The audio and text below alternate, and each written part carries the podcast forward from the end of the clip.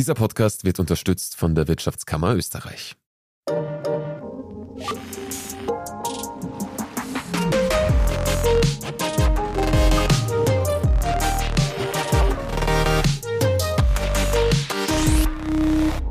Ich bin Max Leschanz. Herzlich willkommen bei Lohnt sich das, dem Standard-Podcast über Geld. Eine neue Woche, eine neue Folge und nachdem wir ja die letzten Wochen, Monate schon sehr viel über Geld verdienen, Geld anlegen, Geld sparen gesprochen haben, werden wir heute ein bisschen ernster. Wir sprechen nämlich darum, was geschieht, wenn das eigene Konto im Minus ist. Wie geraten Menschen in die Schuldenfalle? Heute dreht sich nämlich alles um genau dieses Thema Schulden. Wie gelingt der Ausstieg und gibt es diese Schuldenspirale, von der so oft gesprochen wird, wirklich? Die Antworten auf diese Fragen weiß meine heutige Gästin. Ich begrüße herzlich Gudrun Steinmann von der Schuldnerberatung vom Fonds Soziales Wien. Gudrun, schön, dass du da bist. Hallo, vielen Dank für die Einladung. Als Einstieg in die Thematik ist vielleicht ein gewisser Überblick mal nicht schlecht. Gudrun, sind Schulden etwas, das viele ÖsterreicherInnen beschäftigt? Wie viele Menschen sind hierzulande denn überhaupt verschuldet? Gibt es dafür Zahlen? Also zunächst würde ich gerne mit einer Begriffsklärung starten, nämlich wir unterscheiden in der Schuldnerberatung immer Verschuldung und Überschuldung. Verschuldet sind in Österreich vermutlich Millionen von Menschen, nämlich all jene, die einen laufenden Kredit, einen Kontoüberzug oder auch eine Ratenzahlung haben, diese aber laufend bedienen können. Der Übergang in die Überschuldung ist dann oft ein schmaler Grad, nämlich dann, wenn ich vielleicht die Arbeit verliere, lange Zeit im Krankenstand bin oder es zu einer Scheidung und Trennung kommt und einfach sich mein Einkommen ändert, dann kann ich diese Kreditrate nicht wie geplant zurückbezahlen und diese Menschen landen dann bei uns in der Schuldnerberatung. Diese überschuldeten Menschen sind pro Jahr ca. 60.000 Personen, die wir beraten. Wir gehen aber davon aus, dass die Dunkelziffer viel höher ist. Das heißt, dass 100.000 oder sogar mehr unsere Unterstützung brauchen würden. Aber oft ist es eine Scham, eine Angst, darüber zu reden, der Schuldnerberatung anzurufen, obwohl wir in ganz Österreich kostenlose vertrauliche Beratung anbieten. Und das ist auch immer meine Empfehlung. Wenn es Fragen gibt, bitte uns einfach kontaktieren. Also man merkt, es gibt einen Unterschied zwischen Verschulden und Überschulden und 60.000 Menschen hast du jetzt gesagt, aber mit einer weitaus größeren Dunkelziffer. Das ist schon ein großer Teil der Menschen hierzulande. Jetzt eben haben wir diese Begriffserklärung schon gemacht, verschuldet, überschuldet. Ab wann geht man jetzt genau als überschuldet? Ab dem Moment, ab dem ich quasi meine Rate nicht mehr zahlen kann, das erste Mal? Also das muss man sich im Einzelfall immer anschauen. Wie ist die Einkommenssituation und auch was hat sich am Einkommen geändert? Wenn zum Beispiel ein Mindestpensionist bei uns anruft und sagt, er hat 5000 Euro Schulden, dann hat er kein pfändbares Einkommen und er wird auch die nächsten Jahre kein pfändbares Einkommen haben. Anderes Beispiel ist zum Beispiel eine alleinerziehende Mutter mit zwei kleinen Kindern, verdient 1500 Euro im Monat und hat Schulden in der Größe von 10.000, 15.000 Euro. Auch sie ist überschuldet, weil es gibt eine Pfändungsliste, die jedes Jahr ausgegeben wird. Und da ist ersichtlich, wie viel ist pfändbar, wie viel kann abgezogen werden und eben ändert sich in absehbarer Zeit am Einkommen etwas und das regelt auch, ist man fair oder ist man überschuldet. Ich glaube, zum Thema Pfänden kommen wir dann später noch. Jetzt würde mich interessieren, eben 60.000 Menschen, Dunkelziffer wahrscheinlich höher. Gibt es eine gewisse Gruppe, die besonders häufig verschuldet bzw. überschuldet sind? Kann man das sagen nach Geschlecht, Alter, Berufsstand oder irgendwas dementsprechend? Also wir sehen in der Beratung, dass ca. 60 Prozent Männer und 40 Prozent Frauen österreichweit zu uns kommen. Da gibt es aber nur Mutmaßungen, ob Frauen besser mit Geld umgehen können oder Männer eher auch sagen, okay, ich habe Schulden gemacht, ich habe nicht so eine große Angst, ich kontaktiere einfach die Schuldnerberatungsstelle. Was wir vom Alter sehen, ist, dass die Menschen bunt gemischt von 18 Jahren jung bis ins hohe Alter, 80 Jahre alt, uns kontaktieren und auch am Ende des Lebens sagen, ich möchte meine Schulden noch regeln. Was uns aber in letzter Zeit auffällt, ist, dass die Schuldnerinnen und Schuldner immer jünger werden. Das heißt, bereits jede vierte Person, die zu uns kommt, ist jünger als 30 Jahre. Und da ist es uns ganz wichtig, dass wir Basisfinanzbildung unter anderem durch den Finanzführerschein anbieten, damit junge Menschen zu mündigen Konsumentinnen werden und uns nicht unmittelbar in der Beratungsstelle dann brauchen. Tatsächlich ist einer der Gründe, wieso ich dich heute hier eingeladen habe und warum mich dieses Thema interessiert und ich unbedingt eine Folge zum Thema Schulden machen wollte, die Geschichte, dass ich mal bei meiner Bankberaterin war und da war ich Anfang 20 und sie meinte zu mir, ah, Herr Leschans, gut für Sie, Sie sind nicht verschuldet. Und ich meinte dann, ich bin Anfang 20, wer ist in meinem Alter verschuldet? Und sie meinte dann zu mir, ja, mehr als Sie glauben. Jetzt sagst du mir, die SchuldnerInnen werden immer jünger. Wie gelangen so junge Menschen in die Fair- oder Überschuldung? Also zum einen wird es jungen Menschen sehr leicht gemacht, in Schuldenfallen zu tappen. Einerseits durch den Onlinehandel. Ich kann 24 Stunden am Tag online alles bestellen. Ich kann Ratenzahlungen abschließen. Ich kann auch Handyverträge abschließen. Ein Kontoüberzug wird von vielen Banken sehr gerne gewährt und heißt auch oft persönliche Einkaufsreserve, ist vielleicht sogar positiv behaftet. Und das führt einfach dazu, dass viele junge Menschen den Überblick über ihre Finanzen verlieren. Und darum ist es so wichtig, über das Thema Geld und auch über Schulden zu sprechen und auch zu sagen, was sind die Konsequenzen? Man denkt sich oft, ich zahle eine Rechnung einmal nicht, da passiert schon nicht viel. Aber die Auswirkungen mittel- bis langfristig, die sind oft sehr massiv. Jetzt hast du schon irgendwie Konsumschulden angesprochen, beziehungsweise Einkaufsreserve, euphemistisch ausgedrückt. Was sind denn so die Menschen, die zu dir oder zu euch in die Schuldnerberatung kommen? Was sind denn da so die häufigsten Ursachen, die Menschen in die Schulden oder in die Ver- oder Überschuldung treiben? Also was wir sehr häufig auf der Gläubigerliste sehen, das heißt eine Liste, die Menschen mitbringen an Briefen, an Mahnungen oder wenn es geklagt ist, auf einer Exekutionsliste, wo ersichtlich ist, wo habe ich überall Schulden gemacht, ist einerseits der Kontoüberzug weil die Banken den sehr gerne gewähren, meistens in einer Größenordnung von zwei bis drei Monatsgehältern. Also das heißt, so 4.000, 5.000 Euro für den Kontoüberzug erhalte ich sehr einfach. Zweiter Punkt eben Ratenzahlungen, Online-Geschäfte, aber auch offene Handyrechnungen und dann eben auch ein Kredit, weil auch einen Online-Kredit kann ich mittlerweile sehr leicht aufnehmen. Mit wenigen Klicks sagt die Bank, ja, du kriegst 15.000 bis 50.000 Euro ausbezahlt. Ist das nicht etwas fahrlässig? An und für sich müssen die Banken natürlich schon eine Bonitätsprüfung durchführen und das passiert auch durch Monatsgehälter. Lohnzettel werden natürlich angeschaut, aber wir wissen alle nicht, was morgen oder was in drei Monaten sein wird. Wäre ich heute vor drei Jahren hier gesessen, hätten wir nicht gewusst, dass Corona Lockdowns mit sich bringen wird, dass ein Krieg stattfinden wird und vor allem, dass die Teuerung kommt. Und das führt auch aktuell viele Menschen dazu, dass sie uns kontaktieren, weil sie vor vier, fünf Jahren variable Kreditzinssätze abgeschlossen haben, die aber jetzt wahnsinnig steigen und das hat man einfach nicht im Vorfeld geplant. Jetzt würde mich interessieren, man, man liest das oft, man sieht das oft, dass Menschen in diese sagenumwobene Schuldenspirale gelangen. Quasi, du bist einmal drin, du kommst dann nie wieder raus. Gibt es diese Schuldenspirale und wenn ja, wie sieht die aus? Ja, die gibt es. Wir sehen auch das täglich in der Beratung. Wenn ich meine Schulden nicht zurückbezahle, alle vier bis fünf Jahre verdoppelt sich das allein durch den Zinsenlauf. Jetzt werden viele Menschen sagen, na ja, aber ich bin ja selber schuld, wenn ich meine Schulden nicht zurückbezahle. Ja, aber es gibt immer wieder Fälle. Erst unlängst war ein Mann Anfang 50 bei uns. Vor drei Jahren ist die Frau verstorben plötzlich, das hat ihn fürchterlich aus der Bahn geworfen, das heißt psychische Probleme. Er hat sich zurückgezogen, er hat sich nicht um seine Finanzen gekümmert. Damals war der Kredit bei 35.000 Euro und jetzt ist er durch die Mahnklage, durch die Kosten des Rechtsanwaltes und ähnliches mehr bei 50.000 Euro. Und das heißt, die Zeit vergeht oft relativ rasch und diese Schulden wachsen massiv an. Und das ist mit ein Grund, Menschen, die zu uns kommen, sind durchschnittlich mit 60.000 Euro verschuldet. Aber das bedeutet nicht, dass sie vor kurzem 60.000 Euro Schulden aufgenommen haben, sondern einfach bei mehreren Stellen Schulden gemacht haben. Und wenn diese Schuldenspirale wirksam wird, dann wird das einfach sehr teuer. Und darum ist auch meine Empfehlung, wenn es Fragen gibt, lieber früher als später bei uns anrufen. Wir bieten auch kostenlose Budgetberatung an, das heißt, wo wir uns ganz detailliert Einnahmen und Ausgaben anschauen und einfach oft besser präventiv wirken können, als dann zum Beispiel einen Konkursantrag stellen zu müssen. Wir haben jetzt viel geredet, eben Konsumschulden oder der Zinssatz des Kredits wird nach oben geschraubt, beziehungsweise Schicksalsschläge wie bei dem Herrn, den du gerade besprochen hast.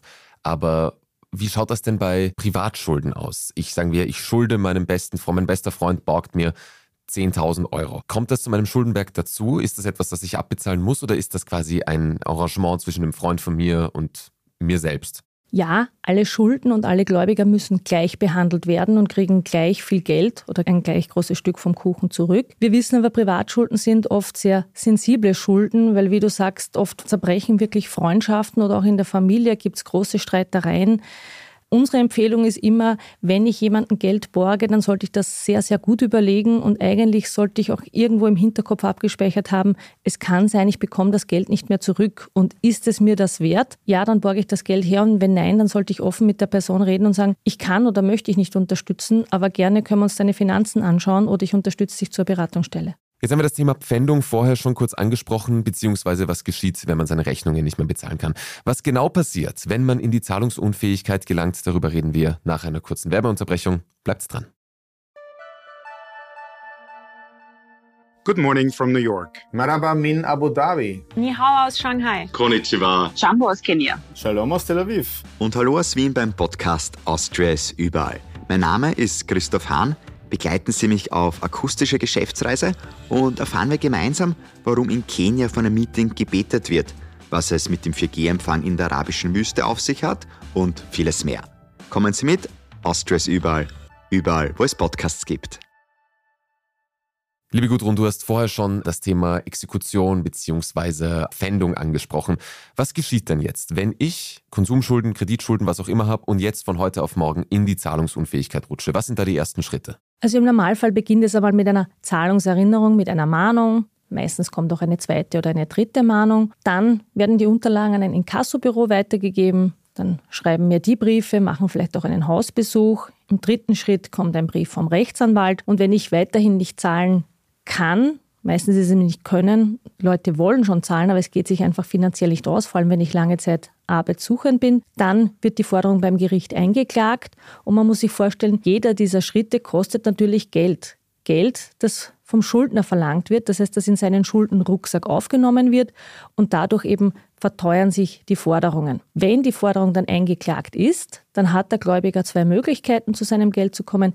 Einerseits eine Lohnpfändung zu beantragen beim aktuellen Arbeitgeber. Natürlich sind viele Arbeitgeber nicht sehr erfreut, wenn da Lohnpfändungen eintrudeln, weil das bedeutet Mehrarbeit und sie haben auch eine Haftung, nämlich Drittschuldenerklärung müssen sie ausfüllen. Jetzt sollten wir vielleicht den Begriff dieser Lohnpfändung nochmal erklären. Was genau ist das? Also eine Lohnpfändung bedeutet, mein Arbeitgeber bekommt ein Schriftstück vom Gericht und sagt, Frau Stein, die Frau Steinmann hat Schulden, es muss eine Lohnpfändung durchgeführt werden. Und dazu ist der Arbeitgeber verpflichtet.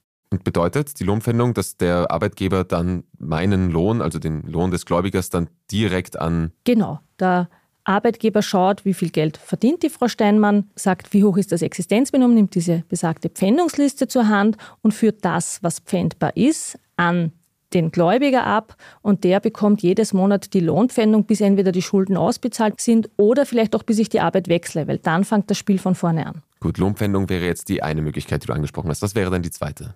Die zweite Möglichkeit ist, dass ein Gerichtsvollzieher zu mir nach Hause kommt und eine sogenannte Fahrnisexekution durchführt. Fahrnisexekution heißt Verwertung von beweglichen Gegenständen. Das heißt zum einen, den Gerichtsvollzieher oder die Gerichtsvollzieherin muss sich in die Wohnung lassen. Mache ich das nicht oder bin ich nicht zu Hause, hinterlässt er im Normalfall ein Kärtchen, kommt noch ein zweites Mal. Und wenn ich wieder nicht zu Hause bin, dann darf er rechtlich mit einem Schlosser kommen und die Wohnung zwangsweise öffnen. Das ist eine der Begleiterscheinungen, weil ich Schulden gemacht habe habe. Darum habe ich das vorher auch erklärt, von der ersten Mahnung, zweite Mahnung und darum eben die Empfehlung, wenn eine Mahnung kommt, so früh wie möglich mit dem Gläubiger direkt Kontakt aufnehmen, weil je länger ich warte, es wird teurer und dann rede ich mit dem Inkassobüro, das ist aber oft schon oft schwieriger, oder auch mit dem Rechtsanwalt, die oft andere Erwartungshaltungen haben. Das heißt, lieber frühzeitig klären, weil die letzte Konsequenz ist eben durch den Gerichtsvollzieher, der darf Gegenstände aus meiner Wohnung dann auch verwerten. Das heißt, habe ich einen großen Plasmafernseher, habe ich ein Auto, einen Laptop oder was auch immer, kann das zwangsversteigert werden und damit wird ein Teil der Schulden abgedeckt. Genau, das wäre dann ein Teil der Schulden. Aber da bleibt ja dann eventuell noch ein großer Berg über. Was geschieht dann? Sagen wir, mir wurde jetzt mein Fernseher weggenommen oder weggenommen. Er wurde halt verpfändet. Genauso wie so gut wie alle anderen Besitztümer, die ich habe. Aber ich habe trotzdem noch Schulden, die ich nicht abbezahlen kann. Was geschieht dann? So ist es meistens, wenn die Menschen zu uns kommen, die sagen, ich habe schon alles verpfändet, was ich Wertvolles hatte. Gerichtsvollzieher war schon da. Ich kann nicht mehr zurückzahlen, dann ist ein häufiger Ausweg eine sogenannte Privatinsolvenz oder Privatkonkurs, wo wir gemeinsam beim Bezirksgericht einen Antrag stellen. Das Gericht überprüft die Anträge auch, warum ist die Person überschuldet, was hat sich an der Einkommenssituation verändert, schaut auch ganz genau an die Einkommensbelege, die Kontoauszüge und eröffnet dann in weiterer Folge das Insolvenzverfahren. Und dann gibt es zwei, drei Monate später eine Tagsatzung beim zuständigen Bezirksgericht, nämlich dort, wo ich meinen Hauptwohnsitz habe. Und dort wird mit den Gläubigern besprochen, wie viel Geld muss ich zurückbezahlen. Also eine Privatinsolvenz, eine Privatperson geht insolvent, nona.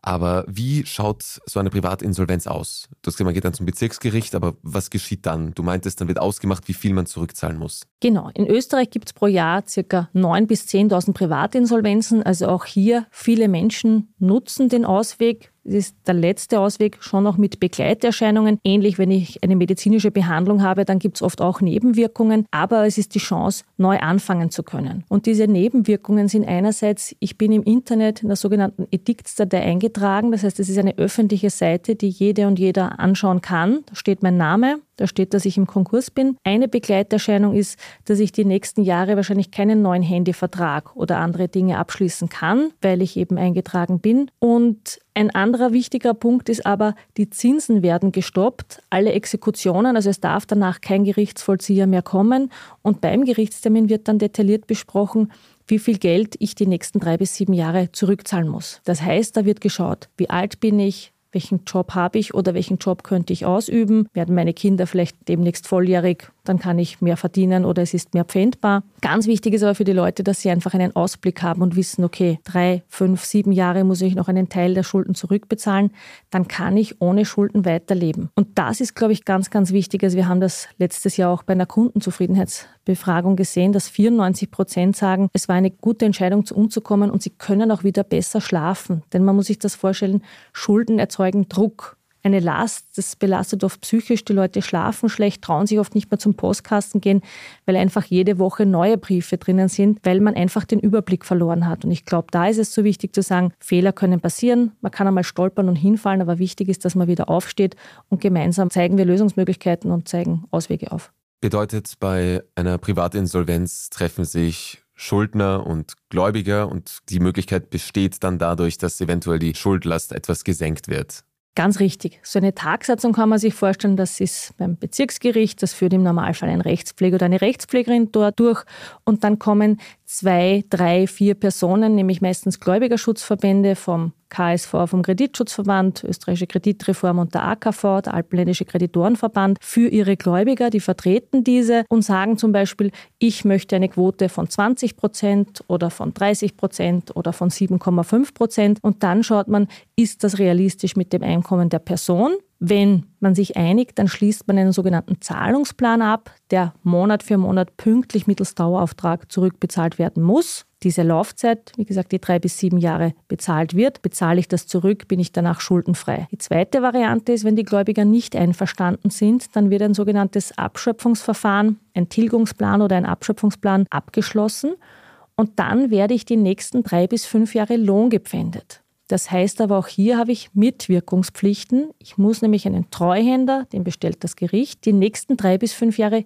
regelmäßig Auskunft geben über, über meine Einkommenssituation oder sollte ich umziehen. Das heißt, wenn ich die Arbeit wechsle, muss ich das bekannt geben. Da werde ich drei bis fünf Jahre Lohn gepfändet. Das heißt, vielleicht noch kurz der Vorteil vom Zahlungsplan ist, ich habe keine Lohnpfändung mehr, aber ich muss das wirklich pünktlich bezahlen. Verdiene ich vielleicht später ein bisschen mehr Geld, habe ich ein Glück und es geht mir gut. Aber jetzt sind wir gerade durch die Teuerung, haben viele Leute Zahlungspläne abgeschlossen, weil sie sich gedacht haben, das geht sich gut aus. Aber jetzt kommen hohe Energiekosten und dann scheitert das leider manchmal. Also auch hier ist die Empfehlung, wer schon im Konkurs ist und Fragen oder Probleme hat, bitte sofort anrufen, weil es gibt Fristen und wenn ich die nicht einhalte, ist das Verfahren gescheitert und wir müssen, wie beim Würfelspiel sage ich manchmal, zurück zum Start von vorne wieder anfangen. Und jetzt meintest du natürlich vor, es gibt diese Nebenwirkungen, wie zum Beispiel, dass der Name öffentlich einsehbar ist in dieser Datenbank online. Aber es klingt für mich jetzt zum Beispiel so, dass doch eine Privatinsolvenz bei sehr vielen Menschen, die überschuldet sind, doch viel Sinn ergibt. Ab wann kann man das sagen, ist der Punkt gekommen, ab dem man sich eine Privatinsolvenz vielleicht überlegen sollte? Oder wo du dann den Menschen, die zu dir kommen, sagst,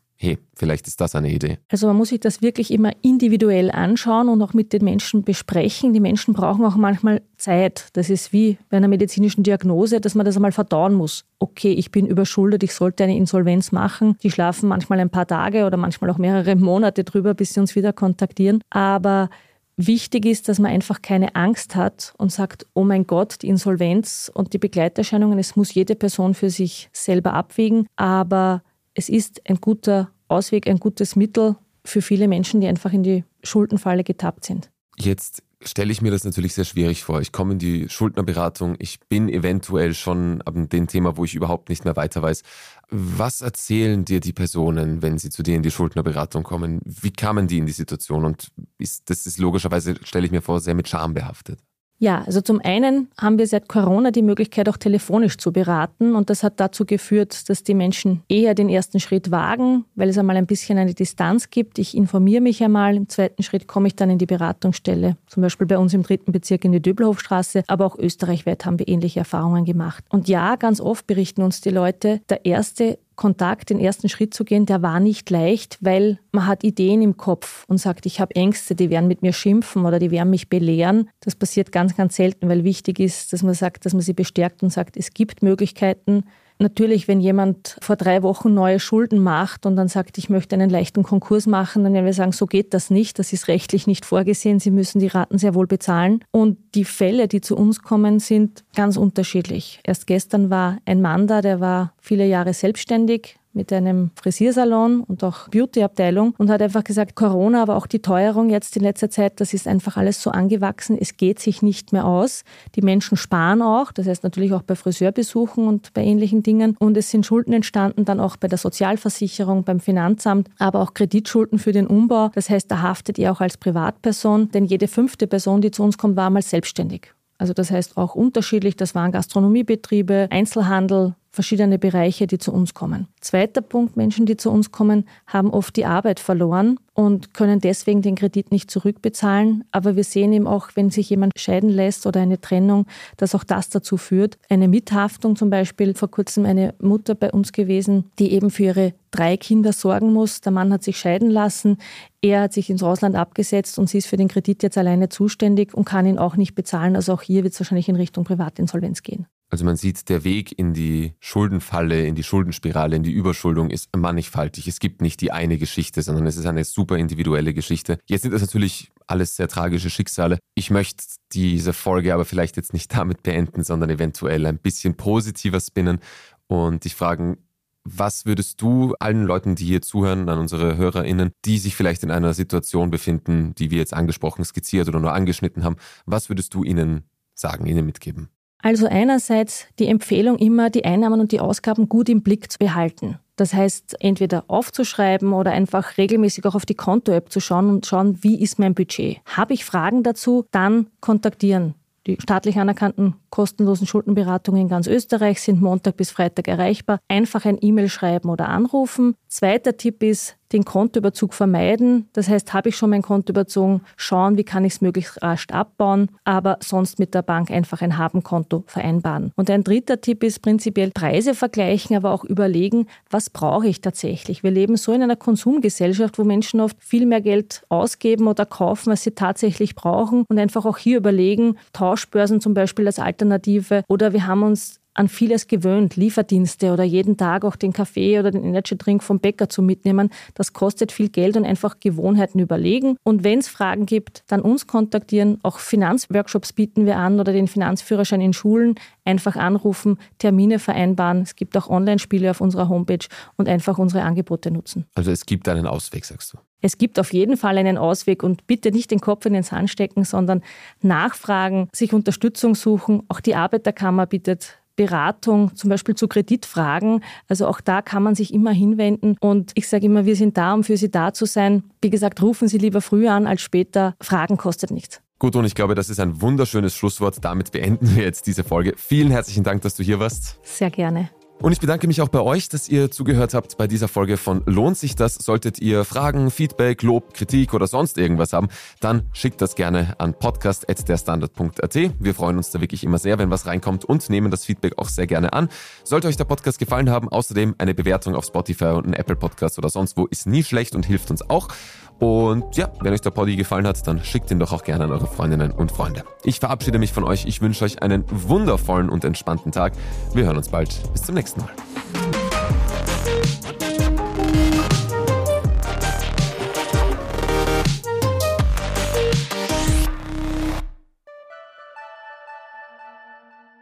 Good morning from New York. Marhaba min Abu Dhabi. Ni hao aus Shanghai. Konnichiwa. Jumbo aus Kenia. Shalom aus Tel Aviv. Und hallo aus Wien beim Podcast Austria ist überall. Mein Name ist Christoph Hahn.